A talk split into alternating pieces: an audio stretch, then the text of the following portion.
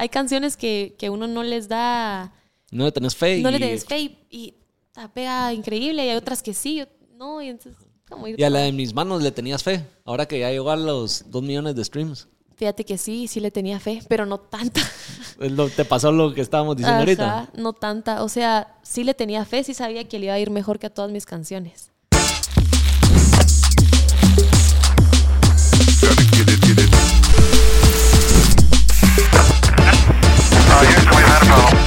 Bienvenidos a Hablando Pajas, el mejor podcast de todos. En este episodio tenemos a Cami Orantes. Para Sí. todos los que ven varios episodios del After, creo que la Marce la menciona a que la Cami, que la Cami, que mi amiga. Aquí tenemos a la famosa Cami que la Marce tanto menciona. Así que gracias Cami por venir a- aquí al podcast, No, a hablar un poco de pajas con nosotros. Gracias a ustedes por invitarme a hablar pajas, yo feliz. Después de, de que tanto la Marce te mencionaba, ya había que un- ponerte cara para que todos los que no te Tengo conocen. un sticker de la Marce diciendo Cami, Cami, Cami, Cami, Cami, porque sus amigas la molestan Ajá. también con eso. Se ponen celosas. Aquí la chingamos un poco si sus amigas no, no te celan. La Marce, tan Sí. linda. vos. Ahí vamos a hablar de ella. Porque Fijo, solo fijo. tenemos un lado de la historia de la relación de ustedes. Ahora yo les toque venir a Ahora, decir la a- verdad. A, ver No, si mentira. es como ella dice. No, pero de verdad, mil gracias por, por venir aquí al, al podcast. Y para los que estén viendo el episodio, Cami acaba de estar en Back Focus con Setter. Eh, salió ese episodio hace unas semanas. Entonces, si quieren saber de sus inicios, cómo te apoyó tu papá, eh, sobre la grabación del, del anuncio de Pepsi con Luisito Comunica, sobre tus procesos creativos de cómo compones tu música y todo eso, eso es, creo que es buen episodio para que lo vayan a ver. Cabal, cabal, Así ahí que está todo. sí, ese- está bueno, está interesante para Gracias. que. Entonces aquí veámoslo como la continuación o la segunda parte de esa plática. Me parece. ¿Te parece? Buenísimo. Mira, va, para darle continuidad a algo que te preguntó Seter sobre tus inicios y, y sobre cómo tus papás te apoyaron y todo eso. Tú también en tu familia hay mucha gente que es artística y, y que de alguna manera está en el medio. Hay un montón. Entonces, ¿qué sí. se siente? Es- o sea, venir de una familia de artistas. Fíjate que es, es chistoso porque los artistas somos los primos, ¿verdad? Como que la nueva generación. Ajá. Entonces, en realidad, no teníamos ni idea de nadie. No es como que vengamos de, de los tíos Un que ya sabían qué onda, sino literalmente solo nosotros, em, por alguna razón, de un montón de ingenieros salimos artistas. Artistas. Y sí, un montón de mis primos, a, a todos nos gusta la música, la actuación. Eh, tengo un primo fotógrafo también, como que todos nos fuimos por el, pues casi todos nos fuimos por el rollo del, del arte. Entonces es alegre, la verdad, porque puedes compartir eso y tenés eso en común y es bonito pensar, pues admirar a, a- a tu familia en, en ese ámbito y como que apoyarte así. Pero ninguno sabemos qué estamos haciendo. O sea, Ahí van experimentando todos. y se, ¿Cómo es esa dinámica de llegar a, a tu casa o en esas reuniones familiares y hablar de lo que ustedes están viviendo o el mundo artístico y que sus papás, abuelos y todo eso estén en Ajá. otra sintonía? O no Pues- sé si sintonía es la palabra, pero Pues sí, en otro la mundo. verdad, al principio era extraño porque como que todos los papás estaban como, ay Dios mío, y estos, ¿qué- qué- ¿con qué nos van a salir ahora? ajá, que estudien. Pero en realidad después ya, ya como que agarraron la onda, entonces es bonito, ya hubo una Navidad donde todos cantamos en el convivio, ya sabes, como que, como que ya todos estamos más empapados del tema, los papás también, ya nos apoyan más, entonces es bonito la verdad, como compartir experiencias y hace poco estuve en un festival con mis primos también, entonces es bonito como tener eso en común. Por lo menos en ese mundo, en esta industria de la música que a veces vemos que los artistas dicen que es un mundo muy solo o algo así, tenés a tu familia adentro Pues viviendo sí. lo mismo. Entonces creo que eso puede ser beneficioso de, de la- de tu lado. Sí, la verdad es que sí. La verdad es que sí, es, es medio solitario tener razón. Y nosotros igual estamos como todos en la música, pero diferente. Cada quien tiene su estilo bien diferente. Entonces, igual es como que cada quien está en su rollo, pero sí es bonito cualquier cosa saber que, que ahí están Que ahí viviendo están. más o menos lo Y te mismo. entienden cualquier cosa. Ajá. Mira, ahorita que dijiste estilo, ¿cómo Cami encontró su estilo de música? Creo que no lo he encontrado, ¿sabes? Todavía O sea, seguís buscándolo. Sí, no sé si algún día lo voy a encontrar, no sé si soy de esa gente que, que va a sonar exactamente, que sabes que está como muy marcada en algo. Creo que yo voy a ir más o menos eh, experimentando y cambiando. Me imagino que cuando vaya creciendo voy a ir cambiando como de, de rumbo por, por la vida y por ese, porque en realidad nunca he tenido como algo demasiado marcado. Creo que lo más marcado en mí es que me encantan las baladas, creo que eso sí nunca lo voy a dejar, como que sí va a ser una constante en mi carrera, pero en realidad no es como que tenga un sonido específico. Entonces creo que va a ir como variando con, con el tiempo. Y meterte a otros géneros. ¿Te gustaría experimentar? Sí, sí, sí, full. Sí, full. Incluso la canción que va a salir próximamente es una cosa un poco diferente a lo que he venido haciendo. No demasiado, tampoco es algo que va, va a sorprender, pero sí es un poco distinto. Entonces yo creo que sí me voy a ir metiendo en diferentes géneros cuando... Y con tu audiencia, el que estés experimentando diferentes géneros y diferentes cosas, no, no te da miedo.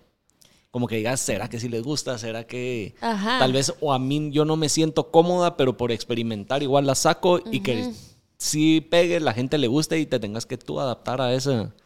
Fíjate que miedo no, pero sí, sí pasa. O sea, sí me, me acuerdo que cuando lancé mi primera canción era como muy Disney y muy así, ¿verdad? Y hay gente que le gustó. Después lancé algo más urbano y mucha gente dijo, no, ya se vendió al urbano, ya sabes, como que... Y yo dije, ay, bueno, no, no a todo mundo le va a gustar las diferentes cosas que yo vaya haciendo, pero también gané otro público que sí le gustó eso. Y después cuando regresé a lo triste es como que, ay, volví a sacar algo alegre. Entonces, nunca vas a estar como complaciendo a todo mundo, pero yo creo que la gente que de verdad le gustas se puede ir adaptando a lo que vaya sacando. Y si no, no pasa nada. Igual uno va regresando y vas como, Que esperen la siguiente canción. cabal, va a venir otra. Ahí que se aguante. Sí. Cuando sacaste tu primer canción, tú llevabas tiempo en la música, pero te tardaste en sacar ya algo tuyo. O recibiendo clases, o Sí. de alguna manera preparándote. Sí, sí. El momento de que tú ya oficializas tu carrera con tu propia música, todo eso fue de alguna manera planeado, todo el proceso para llegar a ese, a ese momento, o se dio de pura casualidad o así espontáneo. Mira, más o menos. em, lo único que yo planeé, digamos así, era esperarme un tiempo para lanzar mi primera canción. Porque yo, yo sabía que tenía que empezar a lanzar música propia. Pero no sabía cuándo. Entonces, sí me acuerdo que sí planeé llegar a los 10.000 seguidores antes de lanzar mi primera canción. Era una meta que tenías. Era un- sí, era como, bueno, cuando llegue a esto significa que ya lo puedo hacer. Es algo que me puse yo solita, pues no, no tiene que ser así a puro tubo, pero a mí me hacía sentido porque dije, bueno, si voy a invertir, si es un trabajo, si le voy a meter y todo, mínimo que haya como un colchoncito de gente que lo reciba. Entonces, eso fue lo único que planeé. Y los covers, empecé a, a lanzar covers antes, como para que la gente ya supiera que yo cantara y que no fuera una sorpresa que, ay, de la ¿Y nada esta chava salió? un- sacó una canción, ¿verdad? Que, que tuviera como coherencia, digamos, lo que venía haciendo. Pero, pero solo de ahí no, nada fue planeado porque no, no sabía qué estaba haciendo en realidad. O sea, era pura, bueno, miremos ¿Y que... cómo fue ese momento de decir, bueno, ahí va mi primer canción, a ver qué pasa? A la sí tenía muchos nervios. Sí lo- la viví a tope, como que sí la... Me acuerdo que, que sentí todo porque imagínate, no, nunca había hecho eso, ni no conocía a nadie que lo hubiera hecho. No tenía nadie en mi familia, ni amigos, ni nadie que lo hubiera hecho. Entonces era como, Fue Dios antes de tus primos. sí, O sea, que tú les... a- la pionera, eso para que quede constancia. que quede claro, aquí quedó marcado ya. Y, Sí, o sea, que tú les abriste como la brecha a ellos, por decirlo así. pues no sé si ellos lo dirían así, No. la que primero se arriesgó. pero sí, yo creo que eh, la que cantaba, la que he cantado desde siempre, desde chiquita, he sido yo, ellos también, pero más en secreto. Creo que yo era la que más lo expresaba. Entonces, sí me acuerdo que con, con mi primo sí, él, él tocaba guitarra, entonces siempre planeábamos covers y así, pero no, no decían que cantaban. Y ya cuando yo empecé a cantar, ellos como que dijeron sí, yo también, y resultó que sí, cantaban y muy bien, y todos, y componían y hacían. Entonces como que ya todos se fueron animando también. A ir Ajá. experimentando y abriéndose con eso. Ujú. Y ahorita que dijiste lo de los 10 mil seguidores en las redes, cuando empezás a crear contenido en las redes, ¿cómo fue ese proceso de, ok, viene Cami, va a empezar a enseñar como estos covers o lip syncings o lo que querrás hacerle, o que empezaste a compartir, pero que la audiencia empezara a fideliz- fidelizarse contigo? Para el momento que cuando tú sacaras tu música, la, recibieran y fuera, fuera aceptada y que no dijeran, ah, no, si yo lo que quiero es solo verte haciendo covers. Ah, la sí. Porque eso- creo que eso es una parte bien compleja de las redes sociales, que es otro mundo, aparte Sí. del ser artista. Sí, la verdad es que eso fue pura suerte, porque no, en realidad sí hubiera podido pasar eso. Y me imagino que pasó, solo no me di cuenta yo, que mucha gente dijo, ay no, yo quiero verla de vez en cuando en Instagram cantando un cover, pero no, no quiero escuchar su música, puede ser también. Em, sí, la verdad, también siento que cuando yo empecé a, a subir covers, no mucha gente estaba subiendo covers em, tanto en las redes, por alguna razón, como que, como también está empezando un poco, ay, así, Es la pionera, es la pionera de las redes y de la no, música. No, no, no, no, no, no, no para nada, pero, pero sí, eh, me acuerdo que llevaba poquito tiempo Instagram en dejar subir videos también, o sea. Al subías eran como fotos. de 5 segundos o Ajá, 10, 15 segundos, cabal, algo así. Eran súper cortos y más de fotos, entonces ya se empezaba como a medio que subir covers.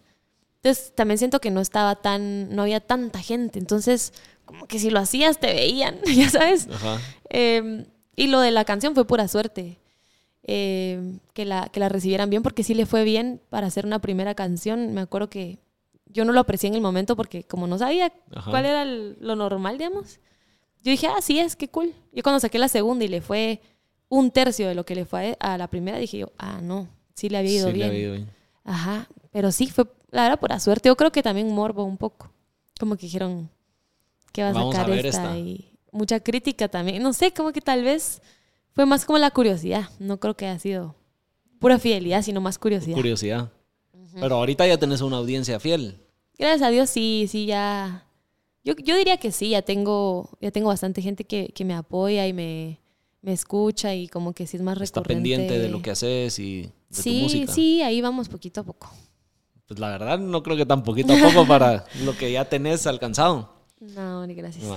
Pero con esa primer canción, que era lo que te iba a preguntar, ya se me hizo bolas. No, mira, pues, es que nos fuimos por otro lado. Sí, y yo me fui así.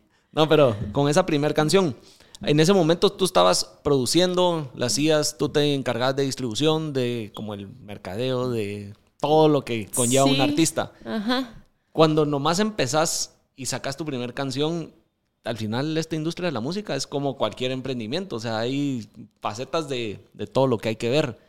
¿Qué crees que ha sido como lo que más te, no quiero decir te ha sorprendido, pero sí más decís, madre, esto no lo tomé en cuenta y es muy importante en esta industria a la hora de lanzar una canción o de querer posicionarte para que la gente la escuche? A Y la- que no es solo la hago y la subo al internet y ahí está. A la todo. Es que em, yo siempre he dicho que a mí, a mí me gusta escribir y cantar. Y ya. Y que te hagan lo Y- demás de, y de de encargarse verdad- de posicionarla y hacer todo lo demás. ¿no? Todo eso es un trabajo impresionante. O sea, requiere de mucha estrategia y trabajo. Y, y y por eso hay gente que se dedica justamente a cada área de esto, ¿verdad? Y cuando uno empieza, te toca hacerlo tú, pero no logras hacer ni la mitad de lo que hay que hacer. Eh, sí, a mí todo eso me ha costado. O sea, el, el hacer una campaña de expectativa, eh, la campaña es cuando sale, que se vea, todo lo que se ve orgánico, que tú decís, ay, me encanta cómo tal artista, todo es planeado, todo es, eso sí me ha costado porque a mí no me gusta ver la, la música así, ¿verdad? A mí me gusta, a mí me gustaría solo sacar y ya, pero obviamente hay- hay que hacer el trabajo, pero sí, todo eso de la estrategia, em, las fotos, los videos, la, todo lo de los negocios, o sea, el dinero que va, lo de la regalía, los derechos, la vaina, que, todo eso, em, eso es lo que más no, no, no tenía en mente yo, pues uno no se lo imagina hasta que ya te toca vivirlo y decís, ah, no, es que esto no es cualquier cosa, es, es un negocio como, como cualquier otro. pues. Ajá, no solo es está solo bonita es- mi canción, ahí les va. Ajá, lo puedes hacer así, pero no vas a vivir de eso. Y alguien que está empezando, ¿qué le dirías de que le ponga más ojo importancia? Em, primero, eso de, em, esperarse un, tiempo, o sea, hacer algo antes de lanzar una canción para que no se desperdicien sus recursos, ¿verdad? Para que no gaste por gusto, digamos. O sea, que, que se idee una estrategia de, empezar a sonar y ya lanzar la canción después. Eso sí es algo que aconsejaría.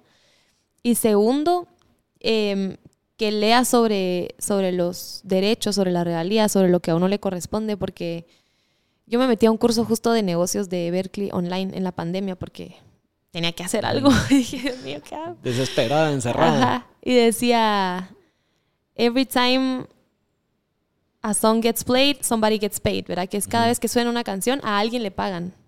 A alguien. Entonces, si tú no te pones responsable y las pilas de que te paguen a ti porque a ti te corresponde, a alguien más le van a pagar. Entonces, que lean sobre eso para que, para aprovechar súper bien cada cosa que vaya generando su canción, sea poquito, mucho. Creo que es un buen hábito desde, desde poquito empezar como que a saber cómo hacer para que, para que te regrese a ti, para que cuando ya logres hacer algo más, pues ya, ya sepas qué onda y no te, no te baboseen. O alguien más esté lucrando de, de tu música. Sí, que se empapen pues de, de todo eso antes de. ¿Y qué es lo que más te ha sorprendido de toda esta industria? La. Creo que como la incertidumbre que, que constante que es. O sea, es una incertidumbre constante. Nunca, nunca tenés seguro nada. Creo que eso.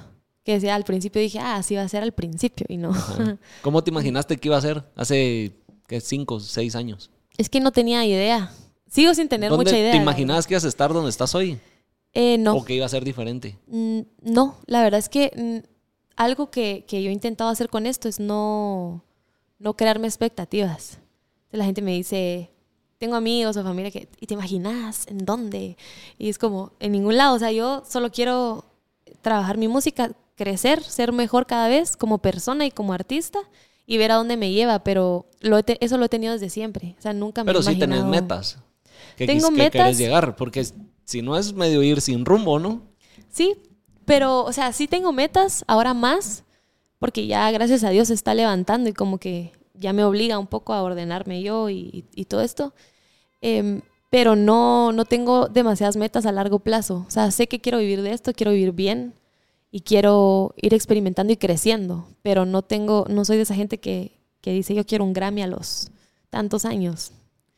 No, como que mejor me dejo sorprender por lo que me vaya pasando. Eso sí, sí trabajo, sí trabajo full, pues, o sea, no... La gente piensa que uno no trabaja, pero uno trabaja. Les juro que sí trabajo. ¿Qué es la parte que más haces de decir de que trabajo que no se ve? Es que es, es todo, ponete Porque aparte le metes tiempo a tus redes sociales. Eso te iba a decir, cabal, que aparte que sigo recibiendo clases, ¿verdad? O sea, me sigo educando, digamos, porque eso nunca para. Em, componer las horas en el estudio, juntarte con gente, el networking de ir buscando siempre artistas nuevos como para hablar con ellos, para, para producir, para escribir. Em, eh, todo lo de las fotos, videos, producción de las canciones, estar encima de todo eso, ir siempre como planificando antes los shows en vivo, los ensayos, eh, más las redes sociales, que es un trabajo de todos los días, porque todos los días tenés que subir cosas. O sea, yo todos los días subo cosas a Instagram, a Twitter, a Y TikTok. tú eso sí lo trabajas, o sea, hay un momento que decís, bueno, ahorita voy a generar todo este contenido para ya después solo estarlo publicando. He tenido momentos así, eh, en, en lo que me acuerdo que hace poco lo hice, que decía todos los miércoles son de grabar TikToks y me encerraba a grabar TikToks para tener como que toda la ya semana. guardados todos. Y así iba. Y a veces no, porque también me gusta. Me gusta un poco el rollo de, de ser como más natural y orgánica y no me gusta hacer eso. Entonces, pero entonces igual trabajo más porque todos los días estoy pensando qué, qué hacer, qué subir. Y ya se vuelve un poco natural y parte de tu día a día. Pero sí, sí es un. Bueno, tú sabes, porque también acá lo hacen, ¿verdad? Que es un trabajo. Es, es trabajo Es preparar trabajo. todo lo que ven, no solo es, Ajá. aparte de que seas de esos que anda todo el día con el celular subiendo, subiendo. Sí, hasta la historia más tonta de. Ajá. Que uno dice, ay, no cuesta nada subir eso, hasta esa historia es, es trabajo porque uno, uno, quiere, uno no quiere estar así todo el día, ya sabes. Sí. O sea, honestamente, eh, más lo de las marcas, más... La verdad es que es un trabajo que abarca mucho, como que muchas cosas al mismo tiempo. Entonces tal vez no son demasiado difíciles solitas, pero ya cuando juntas todas, te das cuenta que estás dándole... Y el hecho de haber crecido en redes no te ha afectado en el tema de que la gente te identifique más como alguien que está activo en redes, no quiero usar la palabra influencer, a ser un artista. Eh, sí, sí, pero yo he sido bien cuidadosa como en siempre guardar el rollo artístico, como que, por ejemplo, no trabajo con cualquier marca, trabajo con marcas que se alineen un poco o a mí como persona, porque me interesa que me vean como natural como yo soy, porque esa ha sido como no es una estrategia, en realidad solo es una manera de ser en las redes, ¿verdad? Es que al final creo que eso es lo que le gusta ahora a la gente gracias a las redes sociales, a la audiencia. Sí. a la gente que siguen o al artista que les interesa estar eh, escuchando, viendo, que demuestren ese lado humano Sí, de ajá. ellos y no como era antes de que solo cuando la prensa y la tele y la radio enseñaban lo que ellos querían, sino Que también ahora es, cool. O sea, es que. ¿Qué- qué imagen hay- no? Ajá, creo que hay diferentes tipos de personas y ahí es lo que te salga mejor, pero hay gente que se muestra como muy misteriosa, que publica cada cosa y, son Ajá. como un ente extraño ahí. Y hay otros que no nos sale eso y tenemos que ser más naturales, ¿verdad? Entonces yo me cuido mucho de trabajar así, como muy natural, o cosas que tengan que ver con la música y que lo pueda linkear con la música. Si algo se sale mucho de eso, no lo hago, aunque sea dinero. Prefiero guardar como la línea artística, porque al final, exactamente yo lo que no quiero es que me, me agarren de otra cosa. Ajá. Entonces, al final sí haces ese, ese papel de creador de contenido, pero lo tenés que hacer desde, desde tu, desde En tu, tu, camino. línea, Ajá. ajá, en base a lo que al final querés llegar a proyectar y que por, la, por lo que la gente te reconozca. Cabal. Ese es la palabra, el término. Exacto. Es que es bien complejo eso. sí, hombre. Y con, fácil. con la música, ¿cada cuánto estás sacando música? Porque vas sacando sencillos, no preparas un EP y lanzas todo el EP Fíjate que este año voy a lanzar un EP. como tal. Entonces voy a estar sacando música más seguido que el año pasado, ponete. Em, y después ya voy a lanzar el EP completo. Pero ya tenemos el plan hecho, pero todavía no, no puedo decir demasiado, pero sí. Pero sí, ya no va a ser Ajá. solo de sencillo en sencillo. ¿Cuántas canciones has compuesto que no han salido al aire? ¿O que crees que se van a quedar engavetadas? Dios. Un montón. Uh. ¿Y por qué decidís no sacarlas algunas? Unas porque son malísimas y otras porque son muy personales o simplemente siento que no vale la pena. O sea, como que me gusta a mí porque yo la hice y era sobre algo que viví, pero digo, no, No, no, no, quiero sé. compartir esto. Sí, ajá, o no quiero compartirlo o, o no, no, siento que no está tan bueno como para sacarlo, pero, uy, yo tengo infinidad de canciones ahí grabadas en el celular que nunca Que van a nadie va a salir. saber. Ajá, que solo son por catarsis propia. pues. Y las canciones que escribís, dijiste que las haces en base a experiencias vividas tuyas. La mayoría ¿Es sí. lo que más crees que te fluye para, para escribir las letras o lo que más te motiva a cantar y a inventarte alguna historia o em, inspirarte en la historia de alguien más? Fíjate que ¿Sentís que si es tuya la vivís más? Y- sí, definitivamente las que son de uno, como que son historias propias, las sufrís más y le, le metes como más. Porque Pasión. obviamente es lo que, lo que sabes y lo que, lo que estás viviendo. Em, pero sí, sí tengo un par de canciones que las, las he hecho eh, por historias de amigos, ponete. Lo que, lo te que, inspiran, ah. ajá, full. De la Marce he hecho un par, digamos, de lo que le... ¿Cuáles? Tantas cosas que le... Una que va a salir en este P. ok. Se la hice cuando cortó con, con la ex. Porque me mandaba unos párrafos contándome todo. Y yo decía, "Y, material. De aquí me Lucrando con la Marce. no, pero era feliz porque al final es bonito pues que alguien ponga una estoy canción. tú- dedicando algo. Ajá.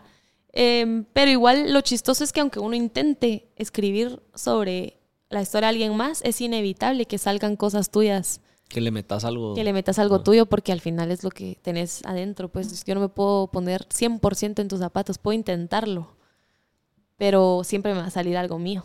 ¿Y qué te gusta más, escribirla o componerla? Componerla te referís a la Ajá. música.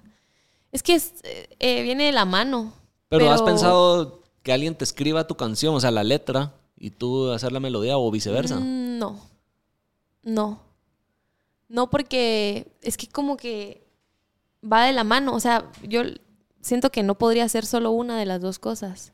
Obviamente, eh, Porque hay artistas que sí tienen quien les escriba la letra eh, y- o toda la canción y ellos ya solo la, creo que la hacen, la cantan. ¿qué? Ah, sí, eso sí, que alguien te componga full una canción, sí. Ponete si mañana viene un artista que admiro, muy, Camilo, y me dice, ¿está esta canción?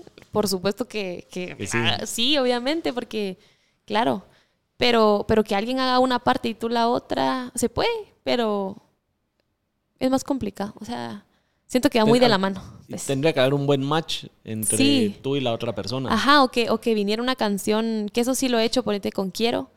Eh, JD, con el que canto Quiero, me, me pasó la, la canción empezada y yo la terminé, ponete.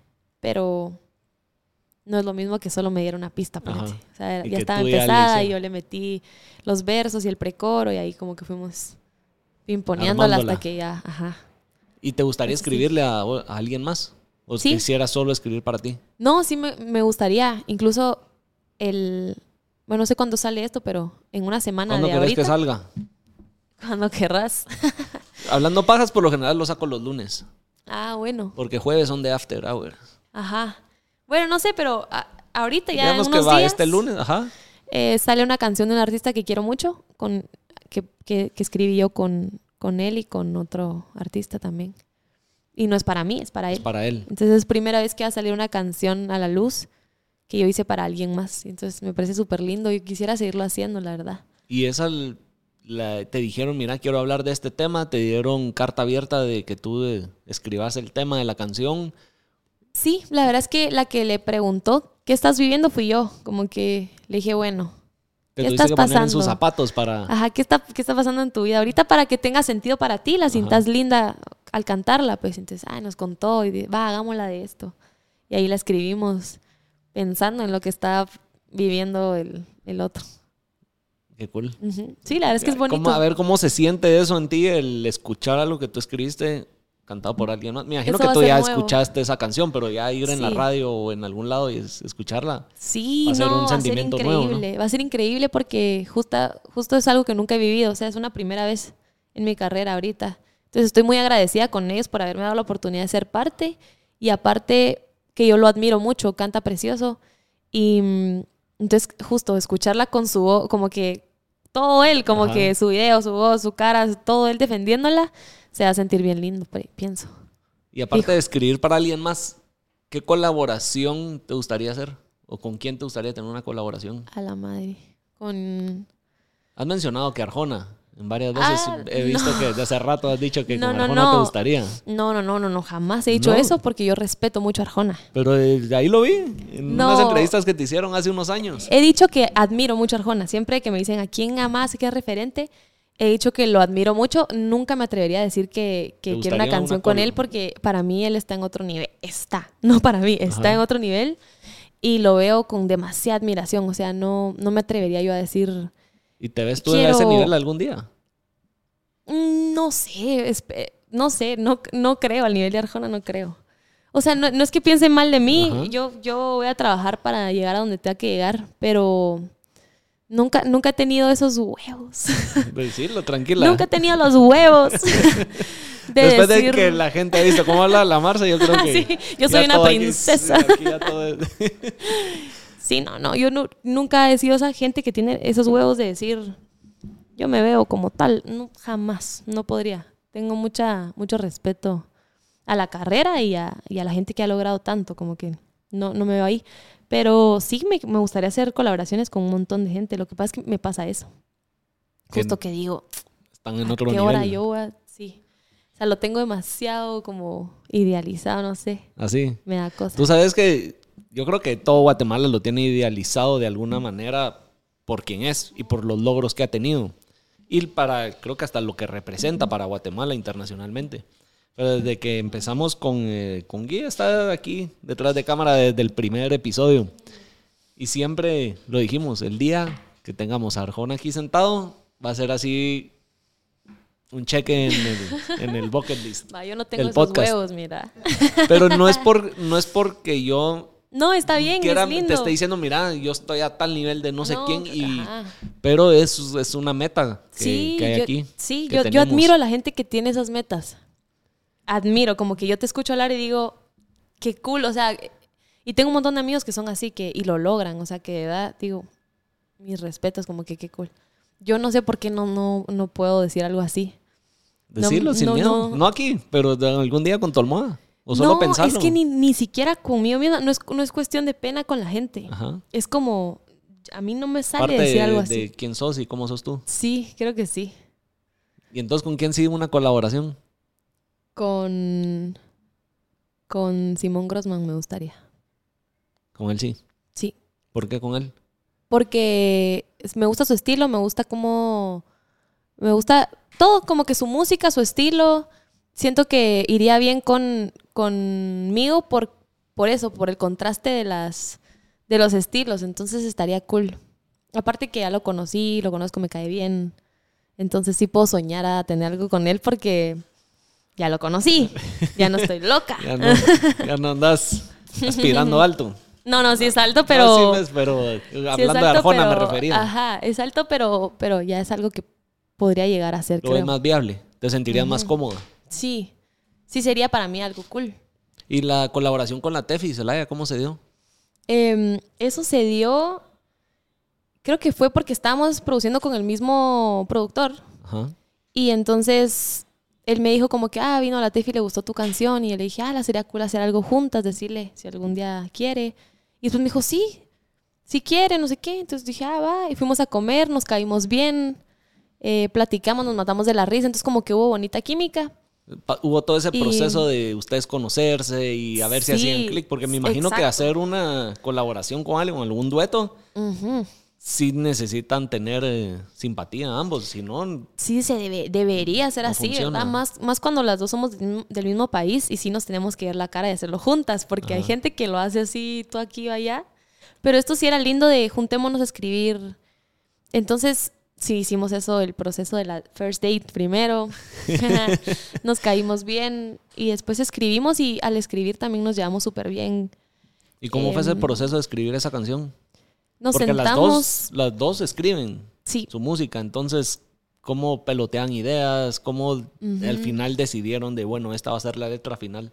Fue súper cool por eso mismo, porque yo, tuve, yo aprendí bastante de ella porque ella lleva más tiempo que yo y ha escrito más que yo y ha hecho unas canciones súper cool. Entonces, eh, para mí fue cool porque pude aprender de alguien que tiene más natural ya el... El escribir. Ajá.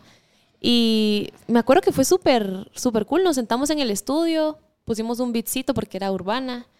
Y ahí fuimos como pimponeando las ideas. Salió súper, súper natural. Y después la grabamos y ya nos disfrutamos bastante el proceso, la verdad. El video fue divertido. Em, todo fue bien bonito. La verdad, para a mí me gusta esa canción. Creo ¿Ah, que sí? debería de haber sonado más o haber ¿Sentís? tenido más auge. Sé que la gente sí la escuchó y, y sonó, pero no sé, creo que tenía es para raro con las canciones. más. Hay canciones que, que uno no les da... No le tenés fe. no le y- des fe y, y la pega increíble y hay otras que sí, no, y entonces ir Y a la de mis manos le tenías fe. Ahora que ya llegó a los dos millones de streams. Fíjate que sí, sí le tenía fe, pero no tanta. Te pasó lo que estábamos diciendo ahorita. Ajá, no tanta. O sea, sí le tenía fe, sí sabía que le iba a ir mejor que a todas mis canciones. ¿Por qué? ¿Qué sentías o qué tiene esa canción? Fíjate que no, no- todavía no, no sé explicar exactamente qué tiene, Solo era un feeling. pero ajá, como que la hice y fue muy rápido, la hice en 20 minutos. Y dije, me gusta, como que la hice bien rápido y me, me gusta, siento bien bonita esta canción. Y, y de eso que no te importa si le gusta a la gente o no. Ajá. Yo la quiero sacar porque me causa algo bonito. Y después la grabé y algo bien curioso de esta canción es que la grabamos en una toma. O sea, eso es bien raro. Eh, creo que ya me hice para abajo yo. Se bajó la silla. Arribita. Ahí está. Si no te nos desapareces de Sí, la sí, cámara. sí, de la nada la cabeza aquí. Estaba Eh, hablando solo yo. Pues sí, algo curioso de la canción es que la grabamos en una toma. Entonces, eh, ahora normalmente uno graba una canción y grabas tal parte, tal parte, tal parte, que los instrumentos, que la vaina, que esto, que las voces, que... Y es como un proceso bien largo. Esta fue... Y a veces repiten solo cierto segmento y van armando el Sí, la doblas y otra vez esto y vas eligiendo la toma perfecta de cada verso y de cada cosa. Y esta fue sentarme en el micrófono así, con mi amigo Vale en el piano. Le dimos como para probarla. Y Nico, mi productor, dijo, ya, esa es. Y nosotros así, ya, qué rápido. Vamos a comer. Fueron cinco minutos, literal. Y dijo, sí, esa es. Entonces toda la canción, y yo creo que por eso es especial también esa canción, porque se escucha como la continuidad, o sea, se escuchan las respiraciones, se escucha que hasta errores de, al final hay un par de errores que todavía los escucho y digo, ay, pero son bonitos porque al final es como que si la Es hubiera cantado natural. en vivo. Ajá. Es como si le hubiera cantado en vivo. De ahí solo le agregamos unas vocecitas al- en el coro Y, ahí y ya. está. Entonces, todas esas cosas creo que fueron las que hicieron que la canción le fuera bien, aparte de que, aparte de que es muy sencilla, pero siento que la gente se puede identificar bien fácil, como es, es muy coloquial, pues es muy, muy sencilla. Entonces, eso, eso le jugó a su favor y le fue es- extremadamente bien. Yo no me imaginaba que le, le fuera ir Tan tan, bien. bien. O sea, sí bien, pero no tan bien. ¿Y qué sentís de que le ha ido así de bien? ¿Qué significa para tu carrera? a la, todo, o sea, es full agradecimiento con Dios y con la gente que la ha escuchado, como que yo de verdad vivo agradecida con esa canción, como que la veo y veo los mensajes, todavía me llegan mensajes de gente diciéndome que, que le está ayudando en, en una etapa súper difícil, que, y eso nunca me había pasado con ninguna canción. la que, gente sí le se Ajá. identificó con ella. Le me han mandado párrafos así de yo estoy pasando esto y esta canción es la que me levanta. O sea, cosas así que yo digo, ¿cuándo? A, a eso aspiro yo, Ajá. como que esa es mi meta, como causar eso. Entonces, agradecimiento y orgullo, la verdad. Porque a veces se me olvida que la hice yo. Como que lo ves tan grande y decís, no, como O sea, que no esto es no mía". es mío, ajá. Y después me acuerdo de yo haciéndola en mi, en mi sala, ya sabes. Y digo, ah, qué cool. sí se puede. ¿Y al- tuviste alguna estrategia como de mercadeo o de lograr posicionar esa canción o fue muy orgánica? sí hicimos una estrategia en TikTok. Porque dijimos, bueno, en- de TikTok hay que agarrarnos. Entonces, sí me acuerdo que, que era... Esa es una plataforma que sí le, Sí, voy a decir, le das duro en el ni- en Sí. tema de cantidad de contenido que compartís. la verdad es que sí. O sea, comparto uno diario.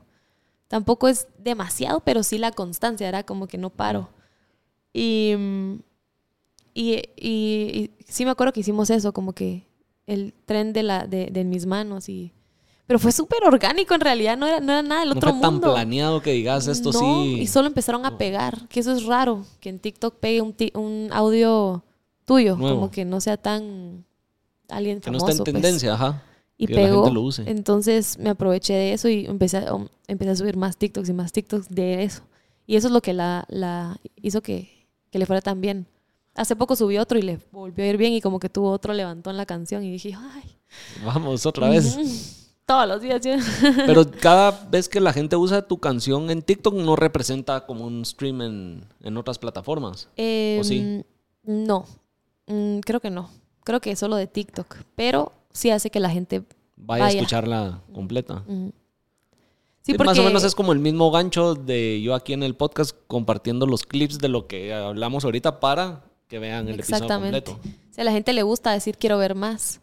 Y creo que eso fue lo que pasó con esta canción, porque como no tiene un pedacito, un hook en, en TikTok que solucione todo, sino escuchan un poquito y dicen, yo estoy viviendo eso, quiero escuchar más para poder. Entonces, como que los obliga a ir a la, a la canción. Sí, así he visto que artistas grandes de, o gente que está en la industria están diciendo que ahora hacen 15 segundos, 20 segundos de una canción y la montan en TikTok para ver cómo la recibe la Ah. gente y si realmente como que Ah, a la gente le gusta y ya componen la canción entera, como que es como la solo madre. la... Qué risa, no, no sabía eso. No, yo sí lo, lo he visto en varios lados donde el- que gentes o productores que dicen, vamos a solo sacar 15 segundos, 20 segundos. Si la gente lo recibe bien y quiere más, Ya lanzamos, ya lanzamos la, la canción completa. nos pues no, ajá, un- porque son costos y tiempo y, y con eso pueden experimentar con 10 al mismo tiempo y ver cuál pega. A la gran, quiero eso. ¿Cómo ha cambiado Ha todo? cambiado pues? la industria. Quiero eso. Sí. Pero sí hay que aprovechar las herramientas que van surgiendo, pues. Toca. Al final, eh, literal, eso es lo que toca. Y hablando de, de TikTok y eso, ¿te gustaría hacer alguna colaboración con alguien que esté posicionado también en las redes? Hablando de contenido fuera de la música. Sí, sería cool. No sé exactamente cómo lo haría, ¿O qué pero harías? ajá, ¿qué haría? Pero sí, sí sería cool. La verdad es que sí soy bastante fan de, pues, de comediantes. Sigo bastantes podcasts a comediantes. ah. Entonces sí, sí sería cool como tener alguna interacción de alguna alguno. forma con alguno. ¿De fuera o de Guate? Eh, de cual, cualquiera. Pero la verdad es que sigo bastante gente mexicana. Ponete los comediantes mexicanos. Eh, y así. Podcast también mexicanos. ¿Y has estado tratando de abrir puertas en México? Sí, me... Bueno, ahora tenés un nuevo manager, que ahí vi que la idea con esto de tener un manager es irte a posicionar fuera, ya no tanto sí, en Guate. Sí, sí, sí. O sea, yo en realidad no tenía manager antes. Entonces ahora ya estoy firmada con un management que justamente no está based acá en Guatemala, ¿verdad? Entonces es cool porque, porque justo te puedes ir moviendo. Pero en realidad no es, o sea, el, el fin de, del manager no es, bueno, sí, pero no es exactamente solo sacarte, sino es como que ver todo lo de la carrera. Pero sí, ponete, hace unos meses me fui a México eh, a grabar una canción con, con, un amigo que va a sacar un álbum y hicimos una canción juntos. Eh, me estoy yendo a Miami a componer. Ahorita voy para Madrid a grabar un video y a componer con, con gente de allá. Entonces como que me está gustando agarrar como eso de, de irme a, a, países clave para mí y trabajar allá como para ir expandiéndome poco a poco hasta que ya se logre como algo, algo más. Más estable o más fuera. Más fuera, va. Más que sí. logres posicionarte fuera. Sí, sí, sí. Es, es que así, así es, te tenés que ir poco, poco a poco. Ajá. Jinx, nah. ¿Cómo es que se dice? Hechizado. ¿Cómo dicen Jinx. cuando uno dice al mismo tiempo algo? Está en sintonía, no sé. no. Es que para mí jinx es como que, como que yo te jinxeara algo. Como... No, no, nunca jugaste eso que decís algo al mismo tiempo, entonces la persona te dice, estás hechizado, entonces no puedes hablar no. hasta que yo te deshechice. No. ¿Cuántos años tenés? ¿Cuántos crees? Ya lo he dicho varias veces en el after. A ver si ves lo que hace la Marce. Me pisaste. no, sí lo miro. Sí Marce, lo... mira, no es tu Tenés fan. Tienes 30 y algo. ¿30 y cuántos? 34. No. ¿Cuántos? Seis. 36. Ah, bueno, casi. Estoy viejito. Entonces tal vez en tu época no jugaban eso. No. Es que en mi época Vamos sí. Pero bueno, ya no importa. y es así, no me la, no me la sabía. ¿No te la sabías? Ya estoy teniendo problemas con estos cables. Si podemos decir cuáles son los momentos o cuáles son los tres momentos que tú digas estos son, fueron importantes en mi vida para que yo logre estar donde estoy hoy en día, ¿cuáles serían? A la qué buena pregunta. Eh, qué buena pregunta. Porque Cuando... siempre hay cosas que a uno lo van marcando sí. y que no entiende uno por qué le pasan, pero después en el camino decís, uh -huh. eso me pasó para que hoy en día esté aquí. Yo creo que fueron más decisiones, ¿verdad? Ajá. O eh... decisiones, momentos, decisiones o Ajá. cosas. Cuando me gradué del colegio, que me metí una vez a la música, o sea, que no me metí a una carrera normal, digámoslo Ajá. así. Ese fue un momento que me marcó porque fue literalmente el momento más importante, porque eso marcó para dónde iba.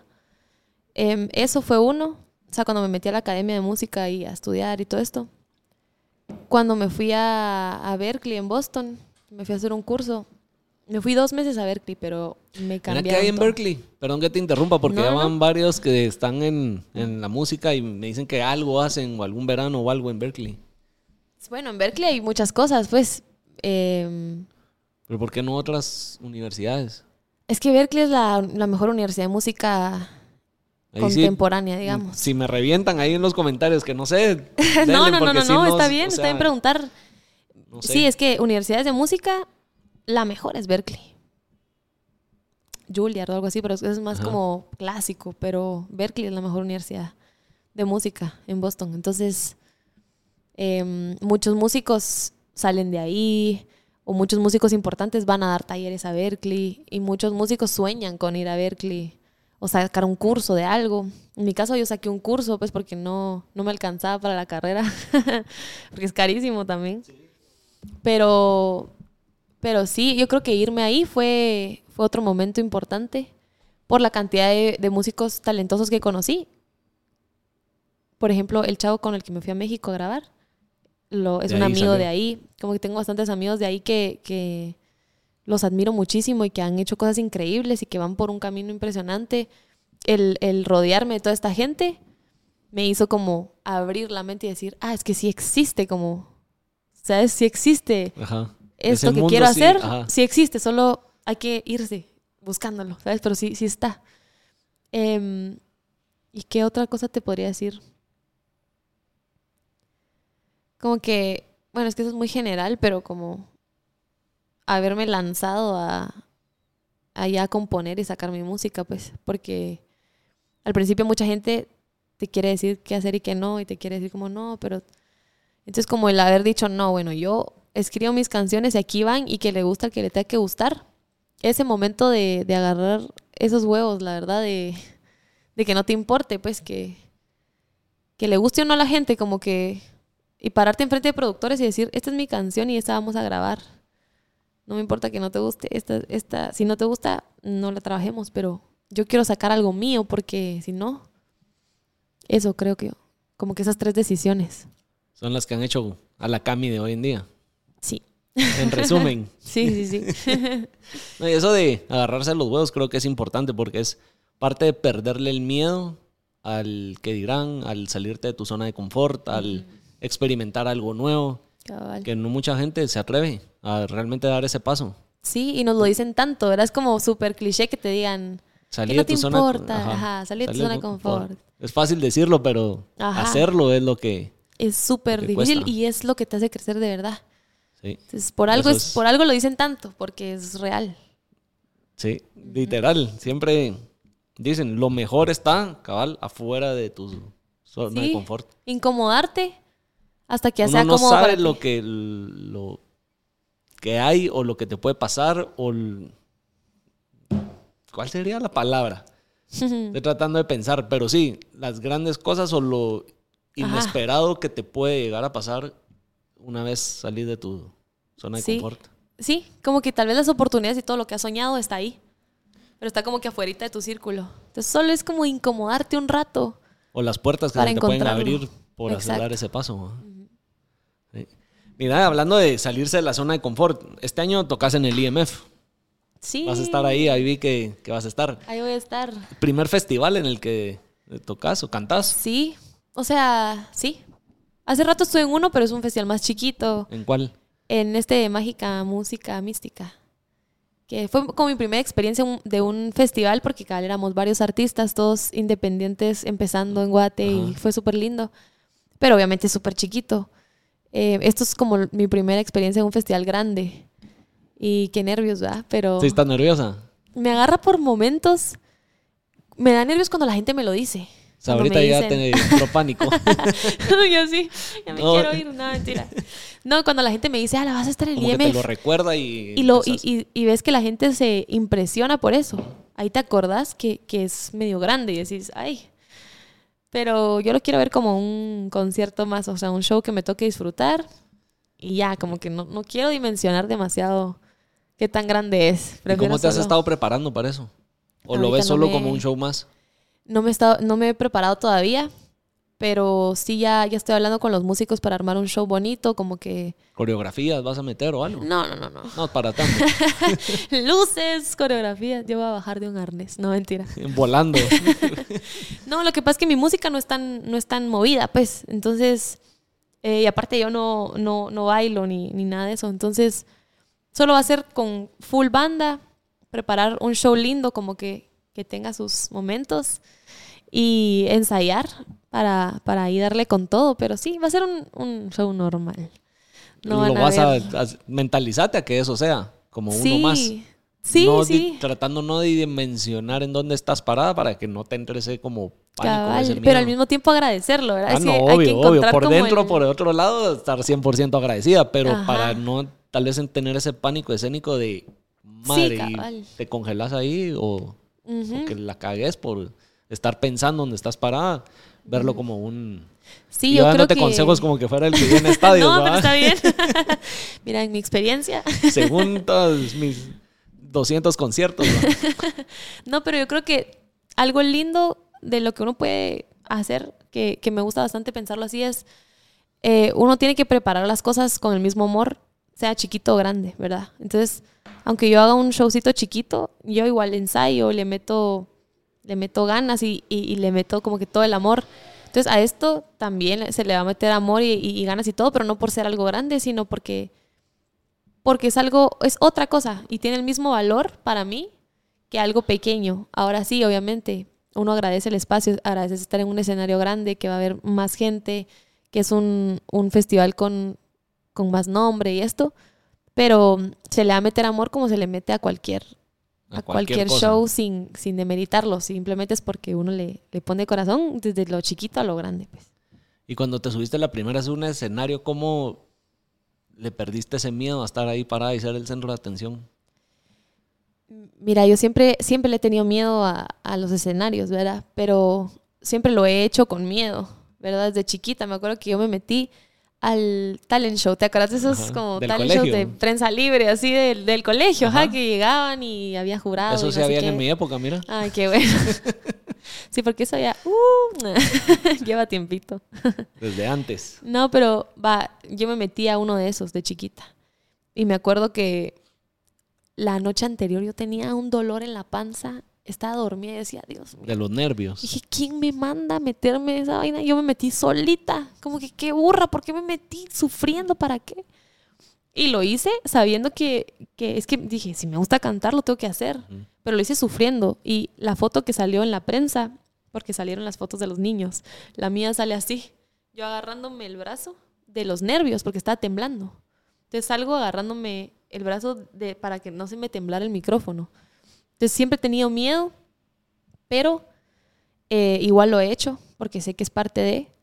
Y en la pandemia se me quitó eh, un poco el miedo. O sea, ahora ya no tengo ni la mitad de miedo de lo que tenía antes por la An- pandemia, porque Antes de subirte no tenés todavía esas como maripositas y esas, ese miedo que... Pero, que se pero siente. sí, sí, pero ya no, la emoción es mucho más grande que el miedo. O sea, ahora me ilusiona y digo, Quiero que estar ahí. salga como salga. Ya cuando estoy ahí digo, ay, que salga como salga, no me importa, quiero ya estar cantando. Y eso no lo tenía antes, lo sufría. Ahora ya no lo sufro, sino lo disfruto. Y yo se lo, se lo atribuyo a la pandemia porque como nos quitaron todo, em, ahí me di cuenta que, que dije, qué tonta. Todo ese tiempo lo he tenido y no lo he disfrutado por estar con nervios y miedos. Y ahora que ya no lo tengo, me doy cuenta. Entonces, ahorita que regresé a cantar en vivo, fue como, no me importa, yo me lo voy a disfrutar. Y ya la emoción es más grande que el miedo, pero sí. Y todavía. sentís que ahora que ya no tenés ese miedo, en- que decís tu show, tu voz, tu todo ha mejorado y ha cambiado. Em, ¿Por qué te lo pregunto? Porque cuando estás con ese miedito, eso sí, te lo digo por mi experiencia, ¿va? Ajá. Cuando estás como con ese miedo y estás ante público hablando, o cuando yo empecé el podcast, los primeros episodios, hasta el tono de voz, estás como con un nudo en la garganta, aunque ahorita estés tranquilo, pero siempre en el inconsciente estás con el, me están grabando, ¿qué dirán? ¿Y si la cago? ¿Y si hago esto? ¿Qué van a decir? O todas esas Sí. cosas. Me imagino que igual en el escenario al principio te pasa en el, ¿será que estoy bien parado? ¿Será que me salió bien esto? ¿Será que el coro ahorita lo dije bien, lo canté bien, voy al Sí. ritmo? Sí, Como o que sea, ahorita la ya gente Que se salga como cuenta. salga y te sale mejor, ¿o no? Yo creería, quisiera creer que sí, que sí sale mejor ¿No porque te has visto? eso. O sea, no te Em, graban para después tú sí, verte. sí, sí, sí. Sí, uno se da cuenta del, de cómo vas progresando y justo eso, de la seguridad, ¿verdad? Que al final, ajá, de pasar a agarrarme el brazo a, a que te veas más cómodo en el escenario. Exacto.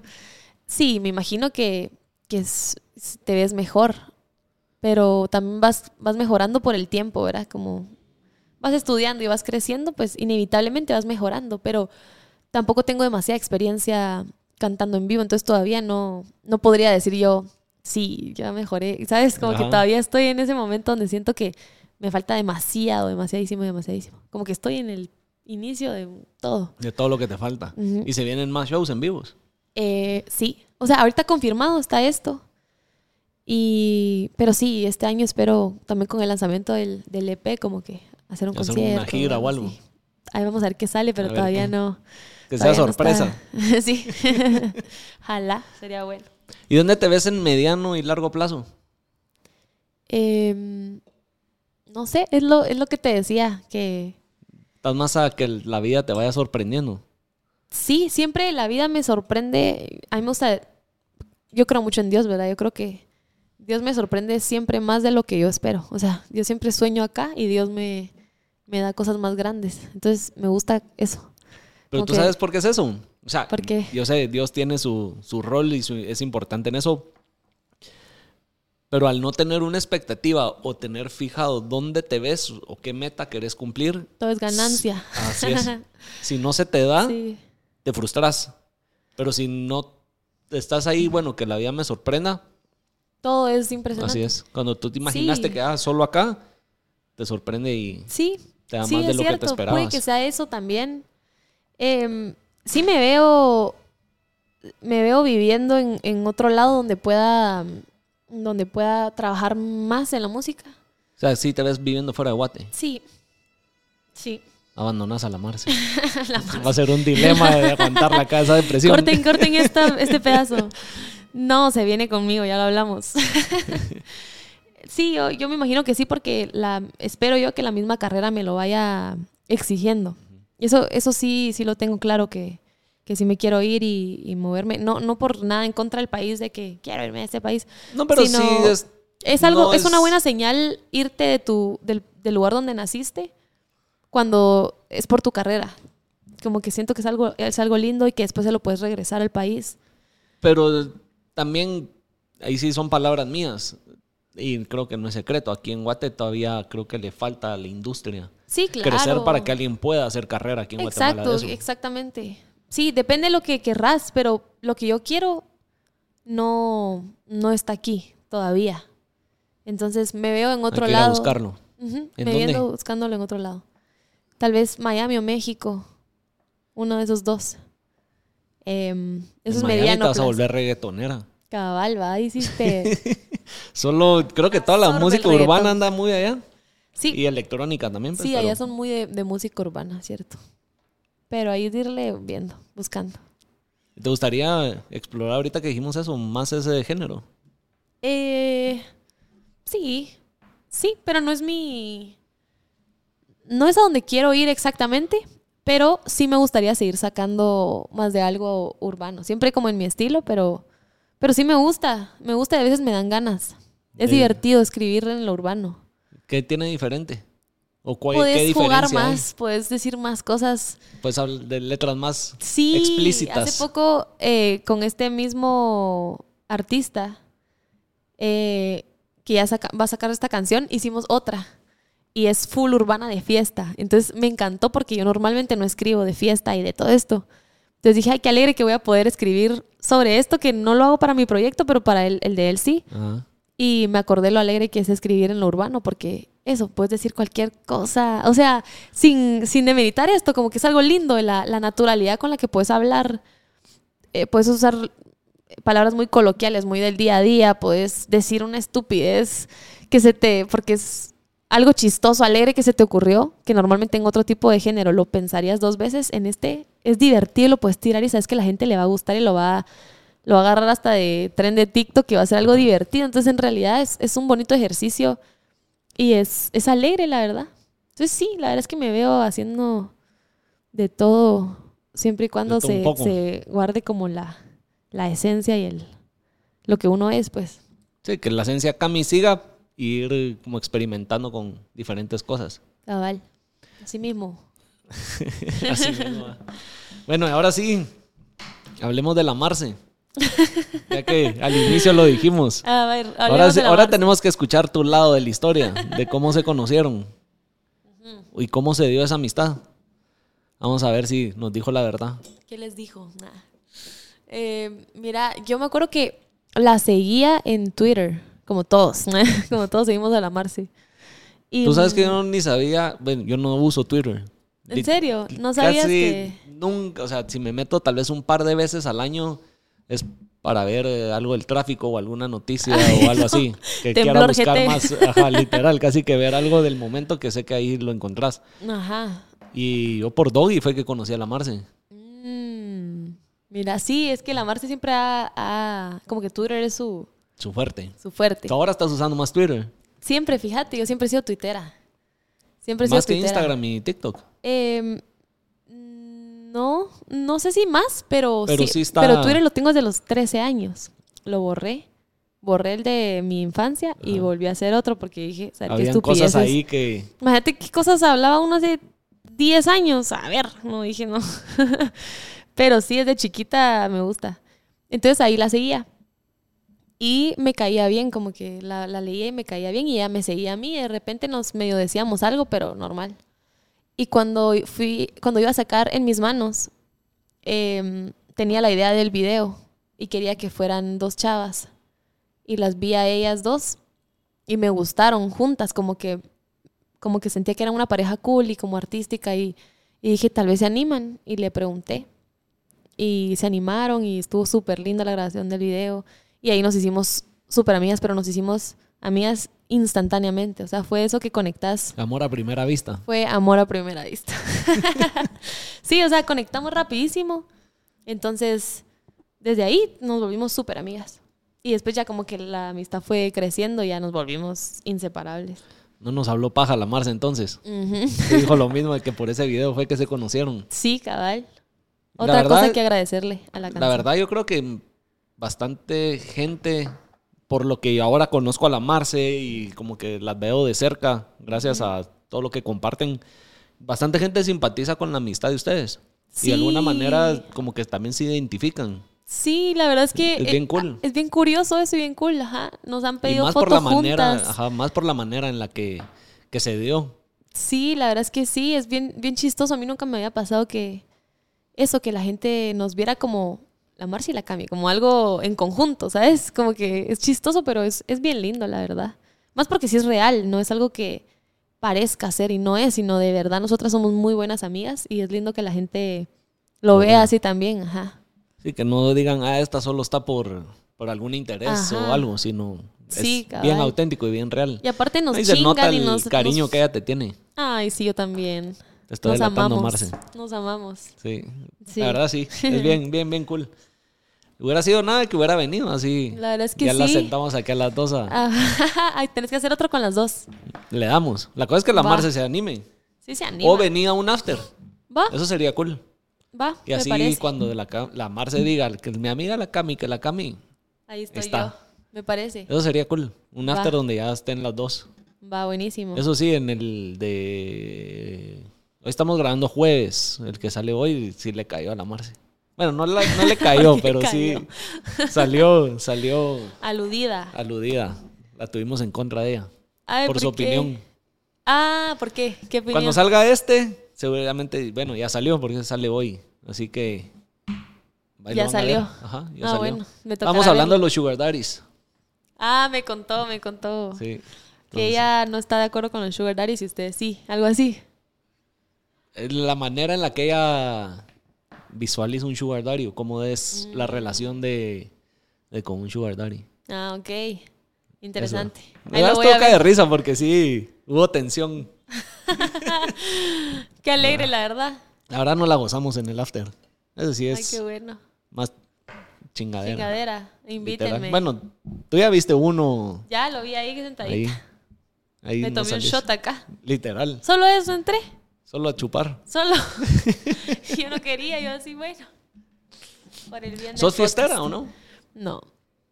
Bueno, si me ves, el último mes me dirías que soy una pajera. ¿Por porque qué? sí, Sí sí he salido. saliendo. Sí he estado saliendo últimamente, pero en toda mi vida no, no he sido fiestera. No me encanta, la verdad, no me encanta el, el mundo de la fiesta, de las discotecas y de tomar y todo eso no me encanta. Pero últimamente he estado más como abierta y me lo he disfrutado, la verdad. Y eso de que la fiesta, de alguna manera, con una carrera artística, siempre la gente la relaciona que van medio de la mano, ¿o no? Sí, pero no, al revés. Es chistoso porque antes era como de, ah, sexo, rock and roll y drogas, y... Pero La en realidad... rockstar. Ajá, pero en realidad es... Para mí van así. Porque para la voz es malísimo estar gritando en una fiesta y cantando a todo volumen y desvelándote. Entonces, el hielo. El hielo. La gente no sabe, pero el sí. alcohol. Sí, como que el cigarro, como que el olor al cigarro, como que todo eso eh, te chinga la voz. Entonces, yo sí lo siento cuando salgo y todo, que la voz no la tengo igual y yo sí me cuido bastante la voz. Em, también las desveladas y todo ese mundo de fiesta te, te distrae un poco. No es lo mismo que estar uno como Cuerda. centrado y cuerda en, en- ajá. Pero en todo sentido, creo yo. No solo en, En la. todo, sí, sí, sí, sí, sí. En cualquier en- trabajo, en cualquier. es, en todo. Ajá. Sí, en realidad en todo, cabal, pero en este también, como que no van de la mano, a menos que tú. Pero muchos artistas sí en lo fiestas. hacen como que relacionarlo o tratan de proyectar esa, esa imagen de soy Sí, alguien rockstar y- ajá, y social y aquí ando jodiendo y Sí, yo creo que eso era mucho Antes se daba mucho eso, que era como ah, el rockstar y que destruían los cuartos de los hoteles, los rockeros y todo este rollo, pero era más, eso es más De la antes. pinta, pues, o sea, porque no tiene nada que ver con, con la música, no tiene nada que ver. También si sos reggaetonero, me imagino que está culo de la fiesta porque es el mismo La rollo. La música. que ponen en las fiestas es reggaetón al final. Pero yo, en mis manos, ¿qué voy a andar haciendo ahí? Llorando en la fiesta. Muy shot y melancólica. Llorando, ajá.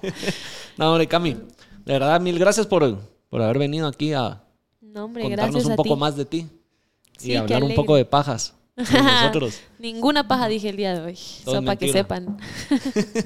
Gracias a ti, estuvo re alegre. No, hombre, qué bueno que te la gozaste y es de los de- te conté antes de empezar a grabar, ya primer episodio que grabamos este año. Ahí estamos otra vez de desempolvándonos, desoxidándonos. Eso, qué de esto y se vienen buenos episodios, así que estén pendientes. ¿Dónde te encuentran en tus redes? Cami Orantes, Eh, sí, Cami Orantes, Camila Orantes en, en todas las redes. en donde sea. Ahí me encontrarán. Y nada, si no se han suscrito al canal, suscríbanse. Ya saben, todos los lunes episodios de Hablando Pajas, los jueves de Laughter con Doggy y la Marce. Y, Y Camila en uno de ellos. próximamente la Cami en uno de ellos. Primera invitada. Eso. Bueno, tuvimos a un Santa, pero Ah, fue sí. un- el especial ahí navideño, pero así como tal, con, con un invitado sería el primero. Ahora una santa van a tener aquí. Ese Santa se salió de control. Sí, lo No vi. lo vean. Nos vemos en el siguiente episodio.